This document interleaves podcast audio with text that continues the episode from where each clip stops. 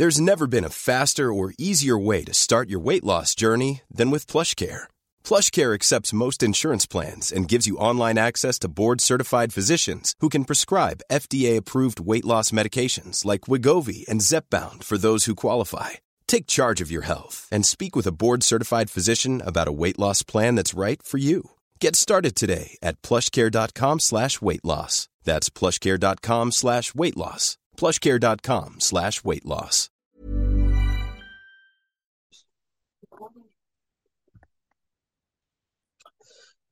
Bienvenue pour ce nouveau podcast de conflit. Nous avons plusieurs numéros actuellement en kiosque, notamment le numéro 42 consacré à la guerre des monnaies entre les États-Unis et la Chine, ainsi qu'un numéro hors série euh, spécialement consacré au Kazakhstan, le réveil de l'Eurasie. Par ailleurs, euh, les candidats à l'épreuve du baccalauréat pourront se procurer notre hors série également euh, en vente en kiosque consacré à la spécialité géopolitique. Euh, tous des numéros aussi qu'on peut également retrouver sur notre site internet revueconflit.com. je signale également que nous avons un nouveau cours en ligne accessible, un cours de 5 heures consacré à la philosophie de la guerre et qui est préparé, présenté par le professeur Thibaut Grèce. Alors, nous avons le plaisir aujourd'hui de recevoir au micro de conflit le, le professeur Fabrice Balanche. Fabrice Balanche, bonjour. Bonjour. Fabrice Balanche, euh, inutile de, vous présenter à nos auditeurs qui, je pense, vous connaissent bien, mais rappelons quand même que vous êtes un des plus grands spécialistes euh, du Proche et du Moyen-Orient en France, que ça fait plus de 30 ans que vous parcourez la Syrie, le Liban, que vous aviez consacré mm. votre thèse de doctorat notamment euh, à, la à la région du littoral syrien, la région majoritairement peuplée par la communauté alaouite, et que vous êtes au passage euh, donc, euh, membre du comité scientifique de la revue Conflit et professeur à l'université euh, Lyon 2. Donc, on a le loisir de lire vos interventions dans de nombreux médias.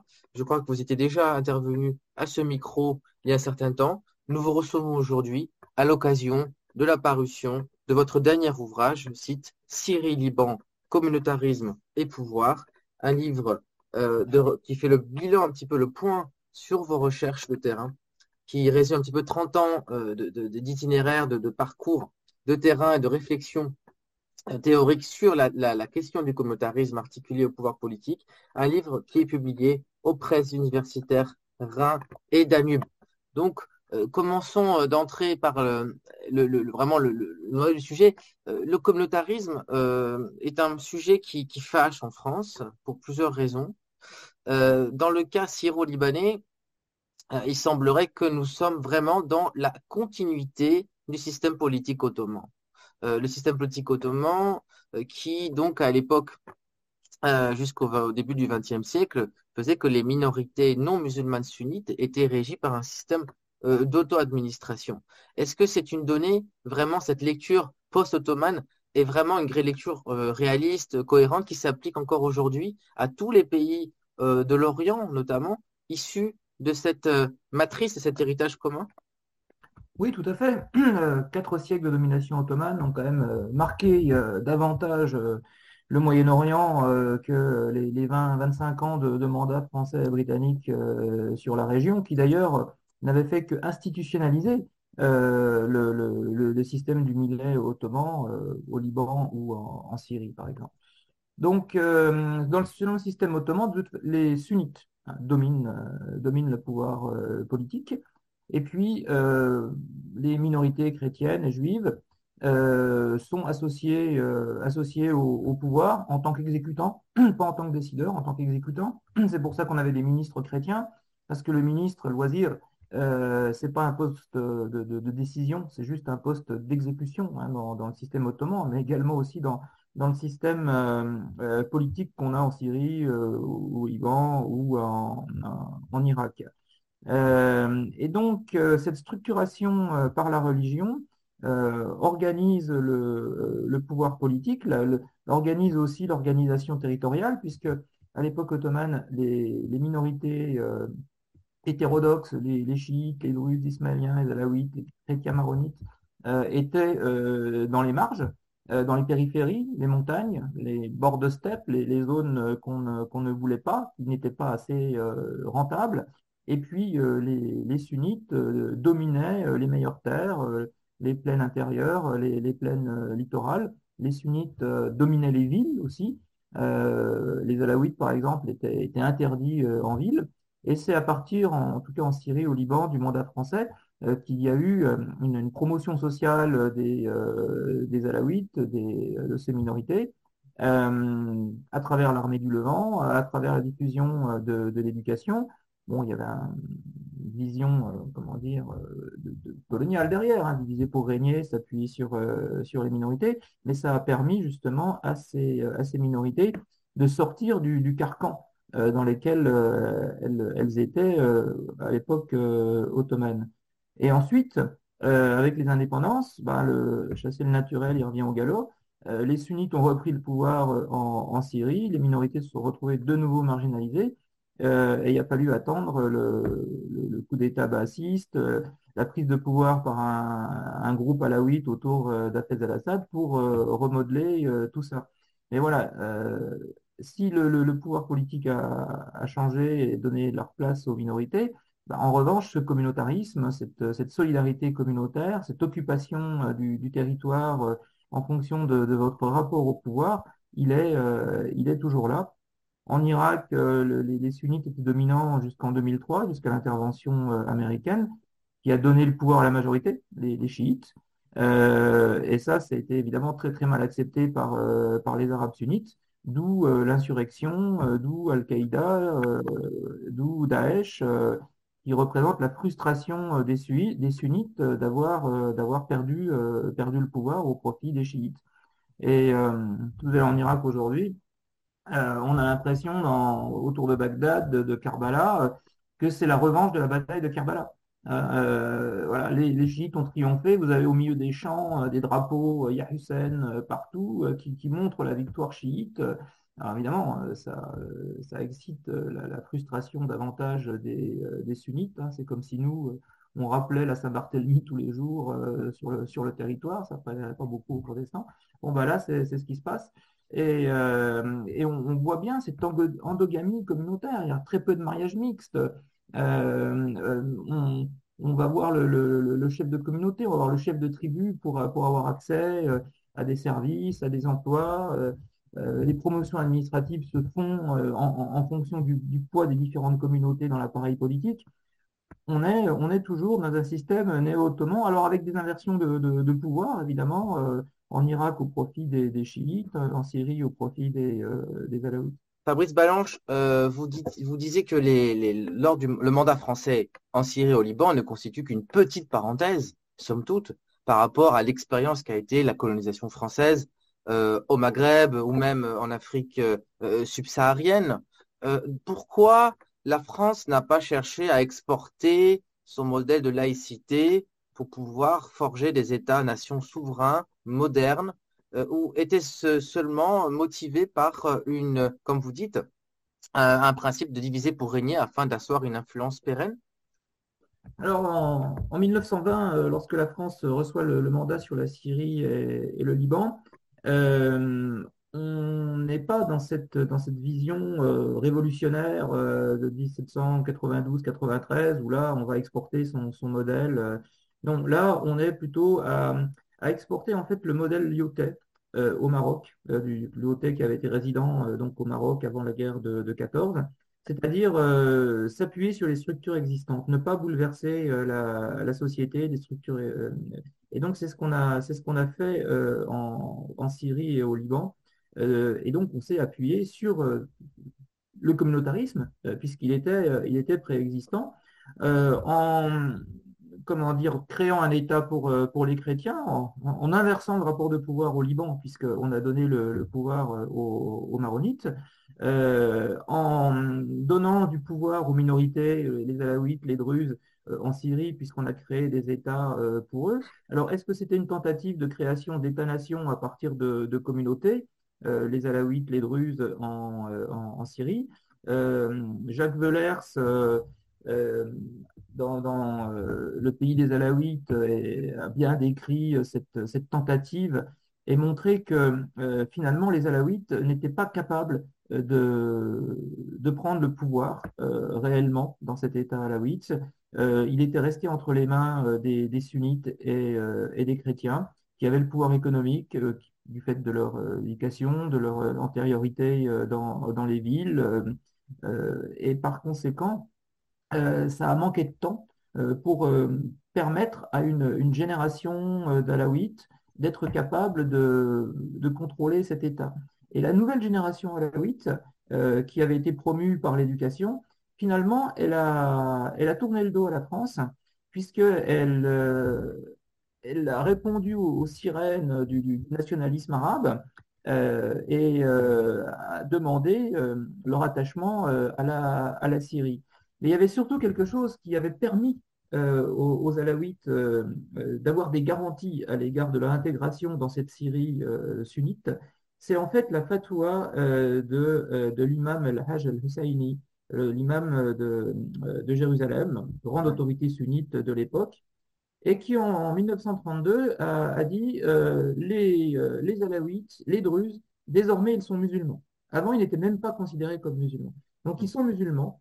Par conséquent, il n'est plus licite de tuer un, un alaouite, on doit les considérer comme, comme d'autres musulmans. Pourquoi il fait cette fatwa?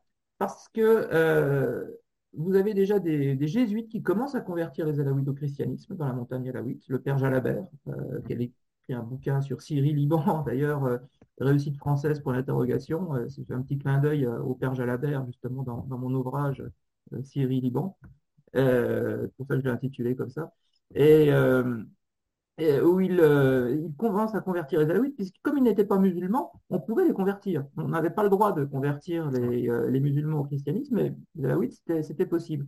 Donc déjà, pour bloquer ces, ces conversions, il lance cette, euh, cette fatwa. Et puis aussi, son objectif, eh bien, c'est de lutter euh, contre le, le colonialisme français, euh, anglais, contre le sionisme. Et par conséquent, il faut faire l'unité des Arabes, et pour cela, il faut faire taire euh, les, euh, les, divisions euh, communautaires entre, entre les Arabes. Mais bon, une fois que le colonialisme est parti, comme je disais, le naturel revient au galop et les sunnites re, reprennent le, le, le, pouvoir et vont marginaliser ces minorités qu'ils n'ont jamais vraiment considérées comme, comme musulmanes, et toujours aujourd'hui d'ailleurs. Dans votre, dans votre livre, vous revenez un petit peu sur euh, la difficulté qui a été la vôtre quand vous étiez jeune doctorant et puis plus tard, euh, de, euh, d'opérer une grille de lecture confessionnelle euh, de votre terrain de recherche, alors que c'est quelque chose qui est beaucoup moins décomplexé d'un point de vue des sciences humaines en, dans les pays anglo-saxons. pourquoi est-ce qu'en France, on a autant de mal avec le communautarisme politique dans le sud oriental? Est-ce que c'est l'idéologie post-marxisante? Est-ce que c'est un trait inhérent à un complexe? Un complexe qu'aurait euh, la communauté des chercheurs Moi, quand j'ai fait mes, études, donc à la, fin des années 80, euh, l'université française était très marquée euh, toujours par le marxisme. Hein, donc, on avait des, professeurs qui nous expliquaient que le communautarisme, ça n'existait plus, ou c'était, ça allait décliner irrémédiablement parce qu'il fallait voir la société en termes de classe sociale. Bon, euh, donc, quand commence, j'ai commencé mes, recherches et que j'ai commencé à parler du, communautarisme, des alaouites, des sunnites, etc., on a dit non, non, laisse tomber, ça, c'est, ça, ça n'existe plus, c'est une mauvaise vision des choses. Donc, on m'a fortement découragé à ne pas aller dans ce, dans ce sens-là. Bah, j'ai persévéré parce que ça me semblait vraiment être la clé, euh, la clé, comment dire, de la compréhension euh, de la région que j'étudiais, euh, la région côtière euh, c'est-à-dire la région alaouite, que le moteur de l'intégration de la région côtière euh, dans, dans l'espace syrien, c'était pas tellement sa vocation maritime, c'était plutôt euh, ce lien très fort qu'on avait entre la communauté alaouite et le pouvoir euh, politique qui se servait des alaouites dans, euh, dans l'armée, dans la police, dans les forces de sécurité pour contrôler euh, le reste de la Syrie. Et on a vu avec la guerre, à partir de 2011, que si les alaouites n'avaient pas fait corps euh, derrière Bachar el-Assad, eh bien, euh, sans doute aurait-il subi le, le, même sort que Moubarak ou, euh, ou Ben Ali. Ouais. alors ça, ça, ça, ça, ça c'est cette dénégation du communautarisme en France, ça s'est poursuivi et ça se poursuit aujourd'hui. Euh, c'est toujours l'héritage d'Edouard Saïd, la culpabilisation euh, de, de l'Occident, euh, que c'est l'Occident qui a manipulé des gens, qui a créé les communautés, enfin c'est ça sa, sa thèse. Et puis avec le, mouvement des colonialistes, le mouvement woke qui domine aujourd'hui dans, les universités, on ne peut plus parler justement de, de, ce qui est assez paradoxal parce qu'eux-mêmes ont un fonctionnement très communautaire, mais, mais ils, ne, veulent pas appliquer cette grille de lecture aux, sociétés, aux sociétés du Sud. Et ça, finalement, c'est exactement ce que j'avais remarqué en Syrie, c'est-à-dire que plus les gens étaient communautaristes dans leur fonctionnement, s'appuyaient sur leur, communauté pour avoir des postes, pour avoir quoi que ce soit, plus dans le discours, ils étaient anticommunautaires et ils, allaient dénier euh, l'existence des, communautés. Et c'est ça quand vous êtes... Euh, ben parce que justement, surtout quand vous êtes des intellectuels, des professeurs, euh, euh, dire que vous vous appuyez euh, sur des structures communautaires, que vous avez un fonctionnement communautaire et qu'en tant que sunnite, vous ne donnerez jamais votre fille à un chrétien, euh, c'est quand même pas très, pas très moderne. ça vous renvoie quand même à un fonctionnement médiéval. Donc déjà, il y a, y a cette, cette, pudeur par rapport à ça. et puis, également, alors en Syrie, c'était aussi l'interdiction euh, de, parler des communautés. on est tous des Arabes syriens, il ne fallait pas dire euh, à la huit sunnites, chrétiens, etc. Non, on était tous des Arabes syriens. Donc il y avait aussi ce poids euh, du, de la propagande, du, contrôle policier par rapport, par rapport à, à cette, question. aussi un travail sur la sémantique, parce que on est arabe par opposition, quand on est alaouite, on se dit d'abord arabe par opposition au pan-islamisme, je, je pense notamment au cas libanais, euh, où effectivement euh, les Alaouites libanais mettaient en avant leur arabité afin de ne pas être englobés euh, dans la communauté sunnite mitoyenne. C'est un petit peu le même cas aussi pour, pour la Syrie. On est d'abord arabe afin de ne pas être assimilé à, à la majorité sunnite. Oui, c'est ça, c'est la, la, la, la dissimulation protectrice. Et ça, euh, bon, bah, le, parti basse, euh, dans la, version euh, nationaliste arabe, la version syrienne du nationalisme arabe, définie par Michel Aflaq, par Arsouzi, donc un, chrétien, un, alaouite, c'est justement pour les alaouites appartenir à cette famille arabe, mettre en avant l'arabité pour ne plus subir les persécutions de la part des, des sunnites. c'est comme ça qu'il, pour ça que chez les alaouites, chez les druzes, euh, on va, les Ismaéliens, on va avoir énormément de, euh, euh, de bassistes. parce que le bassiste, finalement, c'est leur protection mm. par rapport aux, islamistes. Et au Liban, c'est évidemment, pareil pour, pour, les Alaouites, pour les Alaouites libanais. Vous dites d'ailleurs dans votre ouvrage que le bassisme post enfin, consécutif à la, au coup d'État de 1970 du général Hafez al-Assad est un bassisme régional par opposition à un, un baasisme national pan-arabiste, euh, plus porté par Saddam Hussein et qui lui-même était à la tête d'une minorité sunnite.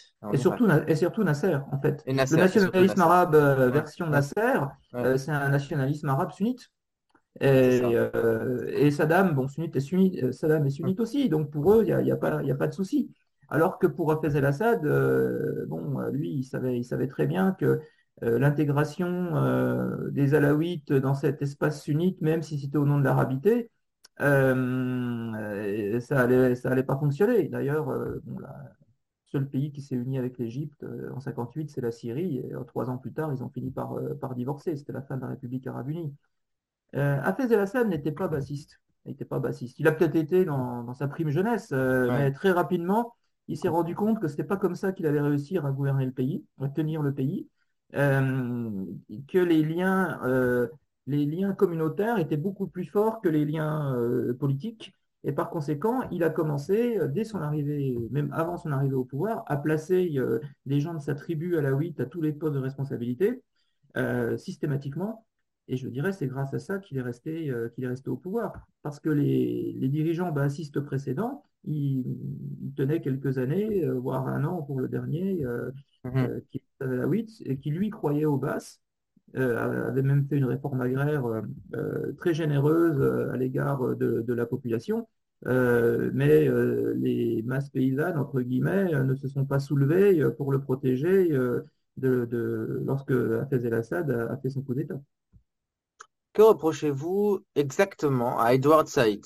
Dans votre livre, vous êtes critique vis-à-vis de son approche, entre guillemets, totalisante d'un orientalisme euh, qu'il a décrit dans ce fameux livre, hein, publié en 78, qui serait synonyme d'impérialisme. ou de, néo-impérialisme Alors pour, pour Edouard Saïd, les études occidentales sur, sur l'Orient, c'est en fait prolongation ou l'avant-garde du, colonialisme. Hein, ça, c'est sa, thèse de base.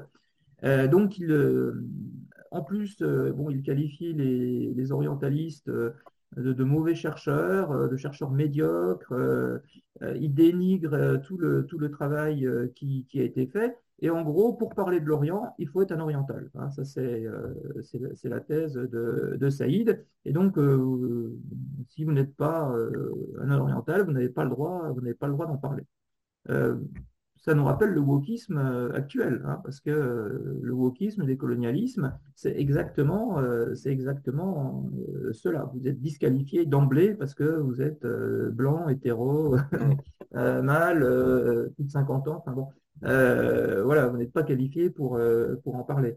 donc, c'est quand même un procès d'attention qu'il fait aux, chercheurs. Qui, les, recherches que j'ai faites en, Syrie, mais enfin, j'ai je, bossais en permanence, j'allais dans les, dans les administrations chercher des statistiques, euh, je, faisais des interviews. Euh, euh, vraiment, j'ai fait du concret, j'ai travaillé comme, comme un dingue. et quand je voyais ce que pouvaient faire les, les, collègues, beaucoup de collègues universitaires syriens ou libanais, c'est-à-dire écrire de vagues essais qui reposaient finalement sur leurs élucubrations, euh, sans jamais traiter euh, de statistiques, sans jamais aller sur le terrain, parce qu'aller sur le terrain, voir les gens, tout ça, euh, non, ça se fait pas. Quand on est un chercheur, on reste dans son bureau et puis et puis on écrit. Je, suis désolé, il a, quand même les, chercheurs occidentaux qui, ont vraiment fait un travail exceptionnel sur sur cette région et euh, malheureusement, euh, les, universitaires euh, locaux sont loin d'avoir mis autant d'énergie, évidemment pas tous, hein, il y a toujours des exceptions, mais autant d'énergie à, essayer de comprendre leur, leur pays. donc, à défaut de, de vous servir d'Edouard Saïd, vous quand même mobilisez une référence indépassable qui est Ibn Khaldoun, le grand sociologue tunisien médiéval, euh, dans quelle mesure la lecture d'Ibn Khaldoun euh, sur le régime, la nature politique du régime syrien, euh, la, la, la l'esprit de corps entre justement qui noue les liens entre Assad et son, et son clan, s'avère pertinente?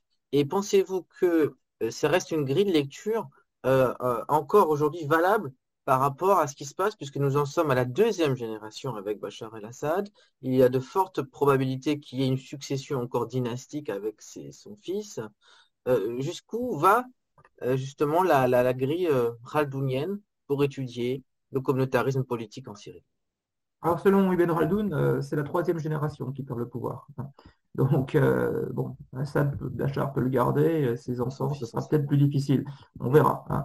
Euh, différence avec Ibn Khaldun, c'est qu'aujourd'hui, euh, l'espérance de vie est beaucoup plus élevée qu'au XIVe siècle. Donc, euh, bon, il est possible quand même qu'on n'attende pas le, décès de, Bachar el-Assad pour, changer de régime en Syrie. Enfin, on verra.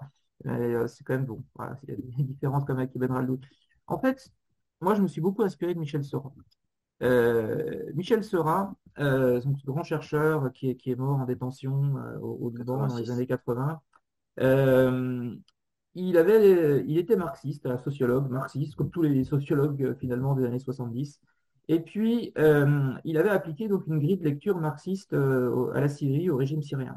Et je, je, me souviens de ces articles des années 70, un article de, de 79, où en fait il dit, euh, il, il, voit la société en termes de classe sociale, et donc les classes sont contre l'État, euh, on sent que c'est la fin du régime, euh, il va bientôt s'écrouler, etc.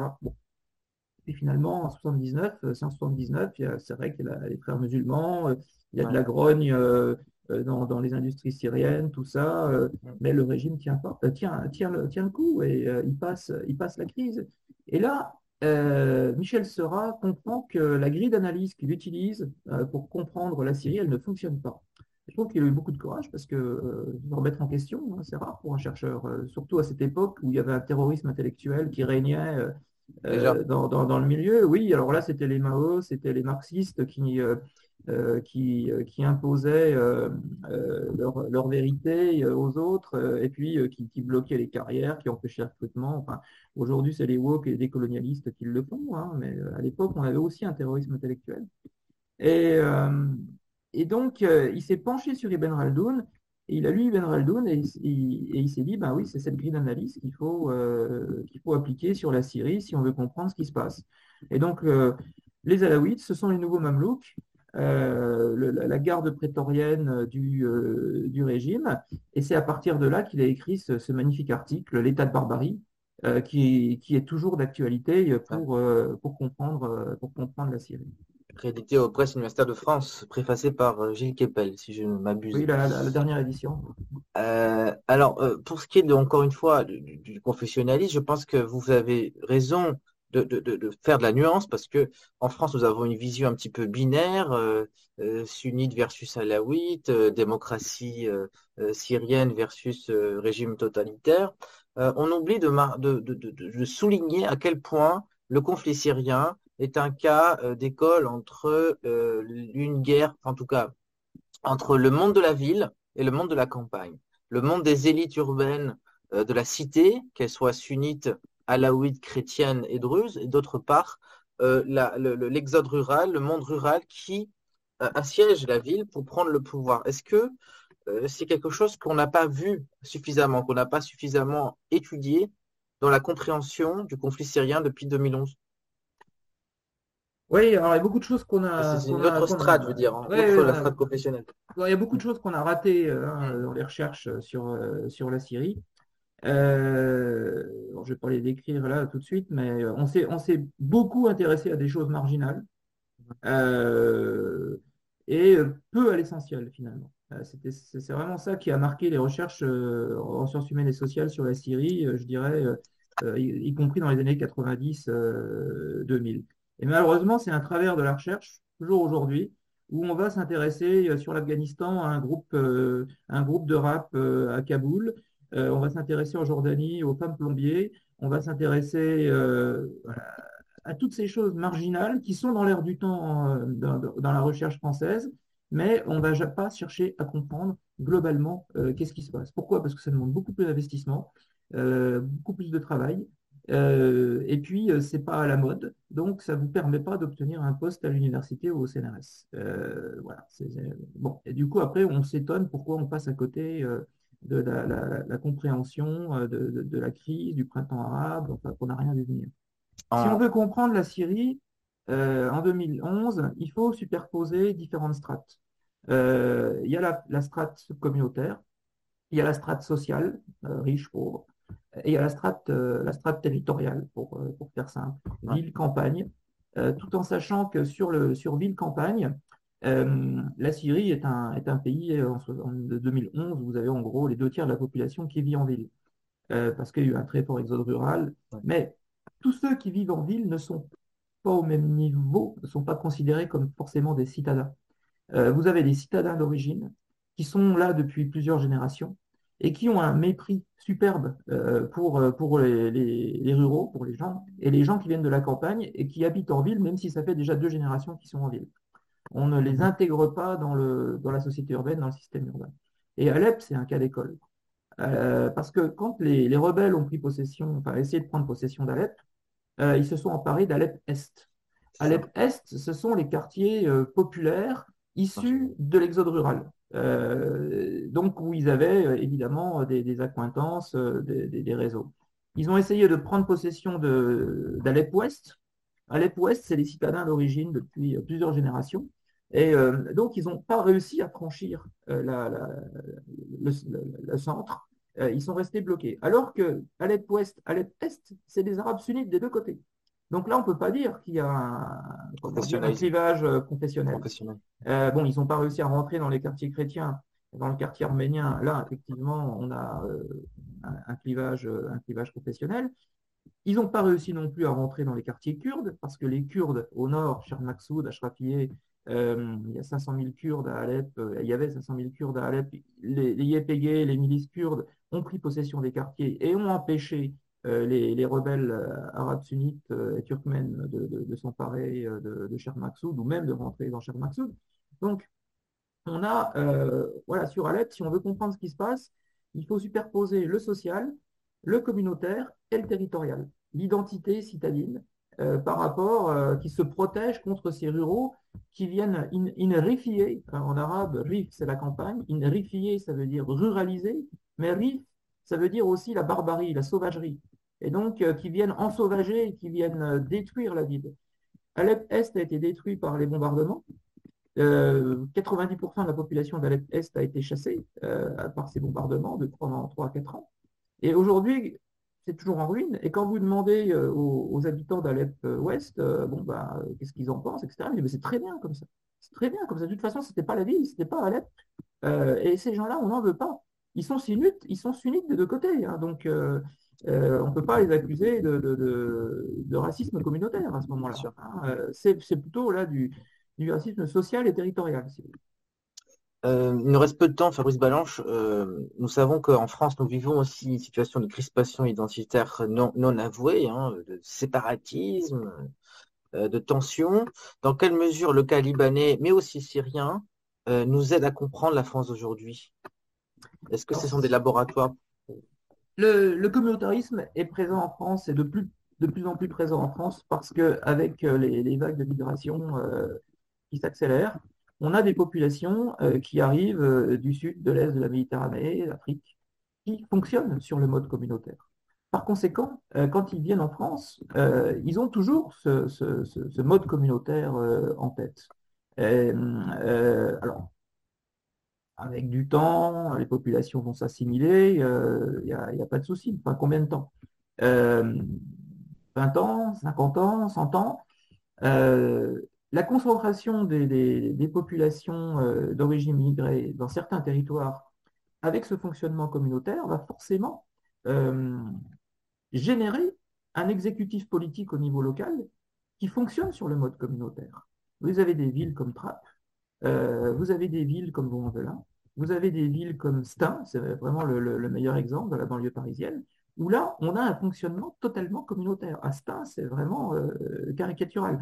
Avec des, élus qui, pour être élus, euh, eh bien, euh, vont, vont s'appuyer sur le communautarisme. C'est-à-dire, vous me donnez vos voix et en échange, je vais, je vais vous donner des logements sociaux, je vais aménager les horaires de la piscine pour qu'il y ait hommes et femmes qui soient séparés. Enfin, euh, on, est dans ce, dans ce système-là. Et à partir du moment où vous verrouillez le, système euh, euh, à travers cet échange clientéliste à base, base communautaire, bah, c'est terminé. Il n'y a plus de place pour, pour un changement de, municipalité parce que les populations finalement qui refusent ce clientélisme communautaire, bah, elles s'en vont, elles partent. Et donc le communautarisme se renforce de lui-même c'est le processus euh, en, Syrie, euh, au Liban. Euh, un bouquin que j'aime beaucoup, c'est Le Rocher de Tanios d'Amin Malouf, où justement Tanios, qui refuse ce système communautaire, bah, à la fin du livre, il fuit la montagne, il part, comme beaucoup d'amis libanais qui refusaient ce, système communautaire et qui sont venus en France et qui sont partis parce que pour eux, c'était invivable. S'ils ne rentraient pas dans, un, dans le clientélisme à base communautaire, ils ne pouvaient pas avoir de boulot, ils ne pouvaient pas euh, prospérer dans la vie, donc, euh, donc euh, ils, ont, ils ont préféré partir. et ça, on commence à l'avoir sur le, sur le territoire français. Et justement, si j'ai eu tant de difficultés quand j'ai parlé du communautarisme en Syrie, que c'était un élément essentiel pour comprendre la crise syrienne, je me suis retrouvé aussi avec des gens plutôt de gauche, bien pensants, qui, et des politiques également, qui savent très bien ce qui se passe en France, parce qu'ils utilisent le communautarisme pour être élus énormément d'élus, de gauche ou de droite. Hein. Si on prend euh, quelqu'un comme Lagarde de l'UDI, euh, s'ils ont réussi, euh, si Lagarde a réussi à se faire élire à, Bagnolet, c'est en utilisant le communautarisme à, base communautaire. sinon, l'UDI avait aucune chance de, remporter la Seine-Saint-Denis. donc, c'est pas juste un monopole. Et donc, pour eux, ça, les renvoyait à ce qui se passait en France. Et, par conséquent, ils ils voulaient surtout pas qu'on parle du communautarisme à l'égard de la, crise syrienne, parce qu'on aurait pu se poser évidemment les mêmes questions à l'égard euh, l'égard de, ce qui se déroule euh, en France. il y a beaucoup, de, politiques qui justement nient ce, fait. Euh, pour des fins électorales, très bassement électorales. Eh bien, je vous remercie infiniment, Fabrice Balanche. Je, rappelle votre dernier ouvrage qui est sorti donc il y a quelques, quelques semaines même, Cyril Liban, communautarisme et pouvoir, publié aux presses universitaires Rhin et Danube. Et je tiens aussi à, souligner cette euh, citation de Spinoza qui vous est chère et qui illustre parfaitement votre démarche intellectuelle et, et, et politique aussi, mais surtout intellectuelle. Ni rire, ni pleurer, ni haïr, mais comprendre. Parce que vous avez, je crois, beaucoup souffert du lynchage médiatique euh, et aussi du terrorisme intellectuel, il est temps aujourd'hui de penser à un nouveau paradigme. Donc je vous remercie Fabrice Balanche et je vous retrouve très prochainement.